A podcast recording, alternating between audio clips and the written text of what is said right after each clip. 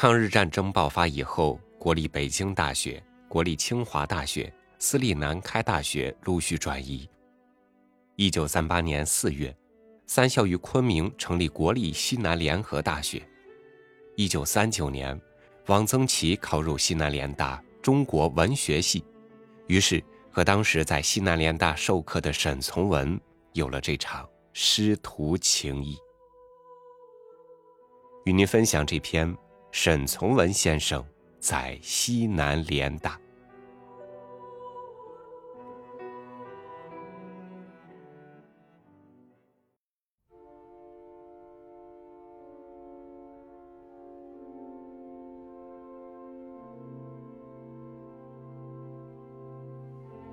沈先生在联大开过三门课：个体文习作、创作实习和中国小说史。三门课我都选了。个体文学作是中文系二年级必修课，其余两门是选修。西南联大的课程分必修与选修两种，中文系的语言学概论、文字学概论、文学史分段是必修课，其余大部分是任凭学生自选，《诗经》《楚辞》《庄子》。少明文选、唐诗宋词、词选、散曲、杂剧与传奇，选什么、选哪位教授的课都成，但要凑够一定的学分，这叫学分制。一学期我只选两门课，那不行，自由也不能自由到这种地步。创作能不能教？这是一个世界性的争论问题，很多人认为创作不能教。我们当时的系主任罗长培先生就说过：“大学是不培养作家的，作家是社会培养的。”这话有道理。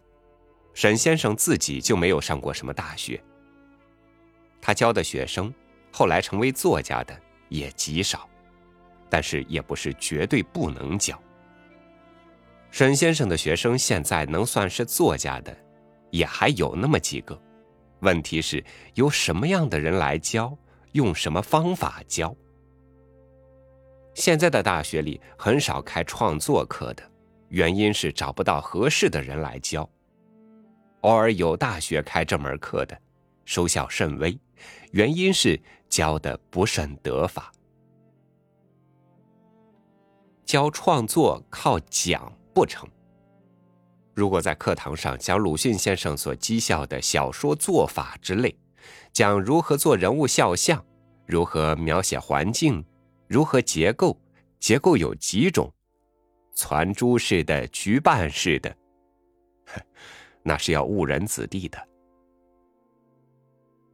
教创作，主要是让学生自己写。沈先生把他的课叫做习作、实习，很能说明问题。如果要讲，那讲要在写之后，就学生的作业讲他的得失。教授先讲一套，让学生照猫画虎，那是行不通的。沈先生是不赞成命题作文的，学生想写什么就写什么。但有时在课堂上也出两个题目，沈先生出的题目都非常具体。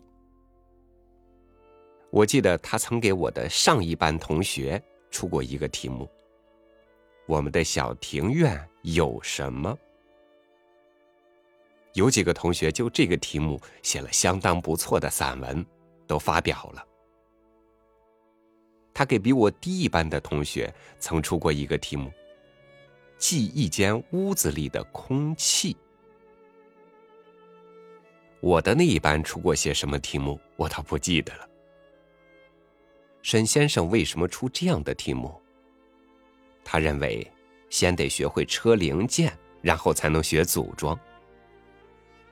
我觉得先做一些这样的片段的习作是有好处的，还可以锻炼基本功。现在有些青年文学爱好者，往往一上来就写大作品，篇幅很长，而功力不够，原因就在零件车的少了。沈先生的讲课可以说是毫无系统。前已说过，他大都是看了学生的作业，就这些作业讲一些问题。他是经过一番思考的，但并不去翻阅很多参考书。沈先生读很多书，但从不引经据典，他总是凭自己的直觉说话，从来不说亚里士多德怎么说，福楼拜怎么说。托尔斯泰怎么说？高尔基怎么说？他的湘西口音很重，声音又低，有些学生听了一堂课，往往觉得不知道听了一些什么。沈先生的讲课是非常谦抑、非常自制的，他不用手势，没有任何舞台道白式的腔调，没有一点哗众取宠的江湖气。他讲的很诚恳，甚至很天真。但是你要是真正听懂了他的话，听懂了他的话里并未发挥庆尽的余意，你是会受益匪浅，而且终身受益的。听沈先生的课，要像孔子的学生听孔子讲话一样，举一隅而三隅反。沈先生讲课时所说的话，我几乎全都忘了。我这人从来不记笔记。我们有一个同学，把闻一多先生讲唐诗课的笔记记得极详细，现已整理出版，书名就叫《闻一多论唐诗》，很有学术价值。就是不知道他把文先生讲唐诗时的神气记下来了没。我如果把沈先生讲课时的精辟见解记下来，也可以成为一本《沈从文论创作》。可惜我不是这样的有心人。沈先生关于我的习作讲过的话，我只记得一点儿了，是关于人物对话的。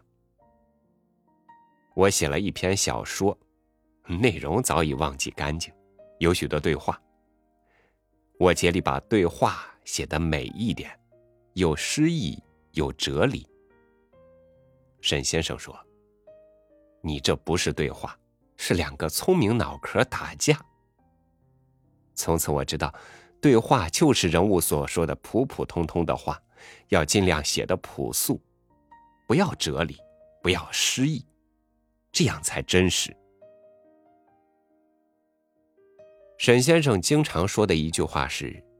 要贴到人物来写。很多同学不懂他的这句话是什么意思。我以为这是小说学的精髓。据我的理解，沈先生这句极其简略的话包含这样几层意思：小说里人物是主要的、主导的，其余部分都是派生的、次要的。环境描写，作者的主观抒情。议论，都只能附着于人物，不能和人物游离。作者要和人物同呼吸，共哀乐。作者的心要随时紧贴着人物，什么时候作者的心贴不住人物，笔下就会浮泛飘滑，花里胡哨，故弄玄虚，失去了诚意，而且。作者的叙述语言要和人物相协调。写农民，叙述语言要接近农民；写市民，叙述语言要近似市民。小说要避免学生腔。我以为沈先生这些话是浸透了朴实的现实主义精神的。沈先生教写作，写的比说的多。他常常在学生的作业后面写很长的读后感，有时会比原作还长。这些读后感有时平息本文得失，也有时从这篇习作说开去，谈起有关创作的问题，见解精到，文笔讲究。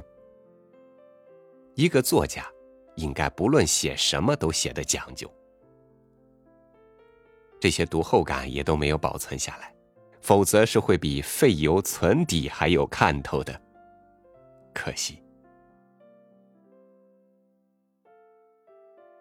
沈先生教创作还有一种方法我以为是行之有效的。学生写了一个作品他除了写很长的读后感之外还会介绍你看一些与你这个作品写法相近似的中外名家的作品看。记得我写过一篇不成熟的小说《灯下》，记一个店铺里上灯以后各色人的活动，无主要人物，主要情节，散散漫漫。沈先生就介绍我看了几篇这样的作品。包括他自己写的《腐烂》，学生看看别人是怎样写的，自己是怎样写的，对比借鉴是会有长进的。这些书都是沈先生找来带给学生的，因此他每次上课走进教室里时，总要夹着一大摞书。沈先生就是这样教创作的。我不知道还有没有别的更好的方法教创作。我希望现在的大学里教创作的老师能用沈先生的方法试一试。学生习作写的较好的，沈先生就做主寄到相熟的报刊上发表，这对学生是很大的鼓励。多年以来，沈先生就干着给别人的作品找地方发表这种事。经他的手介绍出去的稿子，可以说是不计其数了。我在一九四六年前写的作品，几乎全都是沈先生寄出去的。他这辈子为别人寄稿子用去的邮费，也是一个相当可观的数目了。为了防止超重太多，节省邮费，他大都把原稿的纸边裁去，只剩下纸心。这当然不大好看，但是抗战时期百物昂贵，不能不打这点小算盘。沈先生教书，但愿学生省点事儿，不怕自己麻烦。他讲中国小说史，有些资料不易找到，他就自己抄，用夺金标毛笔，筷子头大的小行书抄在云南竹纸上。这种竹纸高一尺，长四尺，并不裁断，抄得了卷成一卷上课时分发给学生，他上创作课夹了一摞书，上小说史时就夹了好些试卷沈先生做事都是这样，一切自己动手，细心耐烦。他自己说，他这种方式是手工业方式。他写了那么多作品，后来又写了很多大部头关于文物的著作，都是用这种手工业方式搞出来的。沈先生对学生的影响，课外比课堂上要大得多。他后来为了躲避日本飞机空袭，全家移住到成贡桃园新村，每星期上课进城住两天。文林街二十号联大教职员宿舍有他一间屋子。他一进城，宿舍里几乎从早到晚都有客人，客人多半是同事和学生。客人来，大都是来借书、求字，看沈先生收到的宝贝，谈天。沈先生有很多书，但他不是藏书家，他的书除了自己看。也是借给人看的。联大文学院的同学，多数手里都有一两本沈先生的书，扉页上用淡墨签上上官碧的名字。谁借的什么书，什么时候借的，沈先生是从来不记得的。直到联大复原，有些同学的行装里还带着沈先生的书。这些书也就随之而漂流到四面八方了。沈先生书多，而且很杂，除了一般的四部书——中国现代文学、外国文学的译本、社会学、人类学、黑格尔的小逻辑、弗洛伊德、亨利·詹姆斯、道教史、陶瓷史、修士录、唐双谱，兼收并蓄，五花八门。这些书，沈先生大都认真读过。沈先生称自己的学问为杂知识。一个作家读书是应该杂一点的。沈先生读过的书，往往在书后写两行题记，有的是记一个日期，那天天气如何，也有时发一点感慨。有一本书的后面写道：“某月某日，见一大胖女人从桥上过，心中十分难过。”这两句话我一直记得，可是一直不知道是什么意思。大胖女人为什么使沈先生十分难过呢？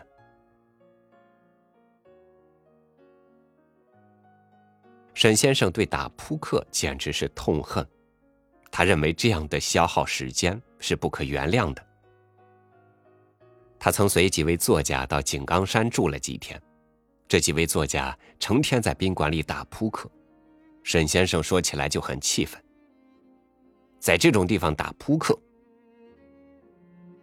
沈先生小小年纪就学会掷骰子，各种赌术他也都明白，但他后来不玩这些。沈先生的娱乐除了看看电影，就是写字。他写章草，笔稍艳侧，起笔不用力法，收笔稍尖，自成一格。他喜欢写窄长的纸幅，纸长四尺，阔至三寸。他写字不择纸笔，常用糊窗的高丽纸。他说：“我的字值三分钱。”从前要求他写字的，他几乎有求必应。近年有病不能卧管，沈先生的字变得很珍贵了。沈先生后来不写小说，搞文物研究了。国外、国内很多人都觉得很奇怪。熟悉沈先生历史的人，觉得并不奇怪。沈先生年轻时就对文物有极其浓厚的兴趣，他对陶瓷的研究甚深，后来又对丝绸、刺绣、木雕、漆器都有广博的知识。沈先生研究的文物基本上是手工艺制品，他从这些工艺品看到的是劳动者的创造性。他为这些优美的造型、不可思议的色彩、神奇精巧的技艺发出的惊叹，是对人的惊叹。他热爱的不是物，而是人。他对一件工艺品的孩子气的天真激情，使人感动。我曾戏称他搞的文物研究是抒情考古学。他八十岁生日，我曾写过一首诗送给他。中有一联：“玩物从来非丧志，著书老去为抒情。”是纪实。他又一阵在昆明收集了很多耿马漆盒，这种黑红两色刮花的圆形免漆盒，昆明多的是，而且很便宜。沈先生一进城就到处逛地摊儿，选买这种漆盒。他屋里装甜食点心、装文具邮件的，都是这种盒子。有一次买的一个直径一尺五寸的大漆盒，一再抚摸，说还可以做一期红黑杂志的封面。他买到的免漆盒，除了自用，大多数都送人了。有一回，他不知从哪里弄到很多土家族的挑花布，摆的一屋子，这间宿舍成了一个展览室。来看的人很多，沈先生于是很快乐。这些挑花图案天真稚气而秀雅生动，确实很美。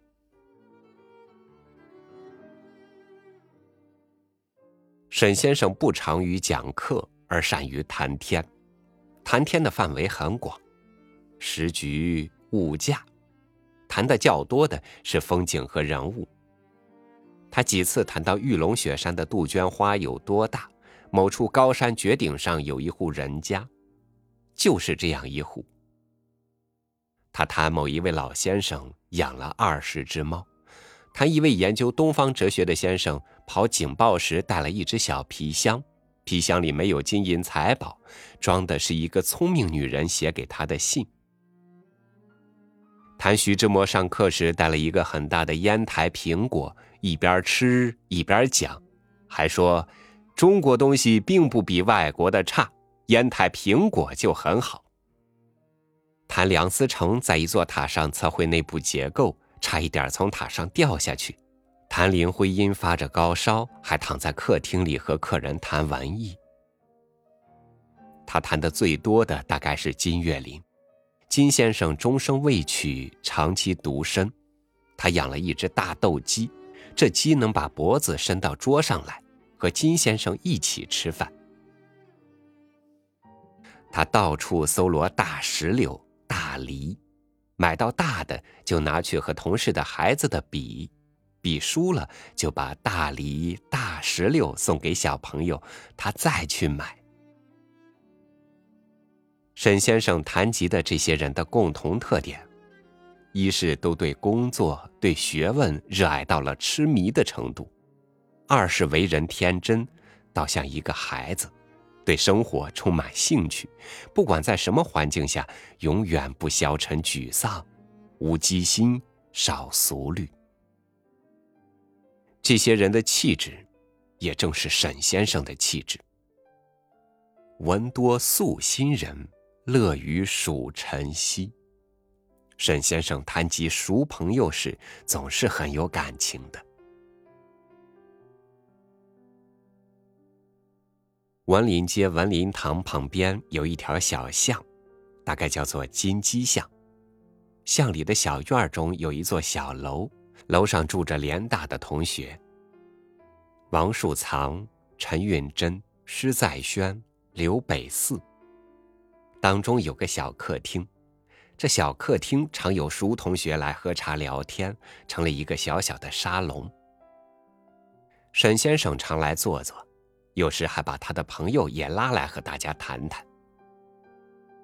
老舍先生从重庆过昆明时，沈先生曾拉他来谈过小说和戏剧。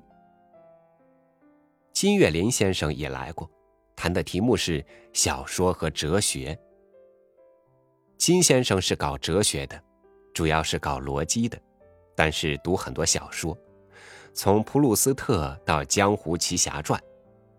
小说和哲学这题目是沈先生给他出的，不料金先生讲了半天，结论却是小说和哲学没有关系。他说，《红楼梦》里的哲学也不是哲学。他谈到性浓时，忽然停下来。说：“对不起，我这里有个小动作。”说着，把右手从后脖领伸进去，捉出了一只跳蚤，甚为得意。有人问金先生为什么搞逻辑，金先生说：“我觉得它很好玩。”沈先生在生活上极不讲究，他进城没有正经吃过饭。大都是在文林街二十号对面一家小米线铺吃一碗米线有时加一个西红柿，打一个鸡蛋。有一次我和他上街闲逛，到玉溪街，他在一个米线摊上要了一盘凉鸡，还到附近茶馆里借了一个盖碗，打了一碗酒。他用盖碗盖子喝了一点其余的都叫我一个人喝了。沈先生在西南联大，是一九三八年到一九四六年，一晃四十多年了。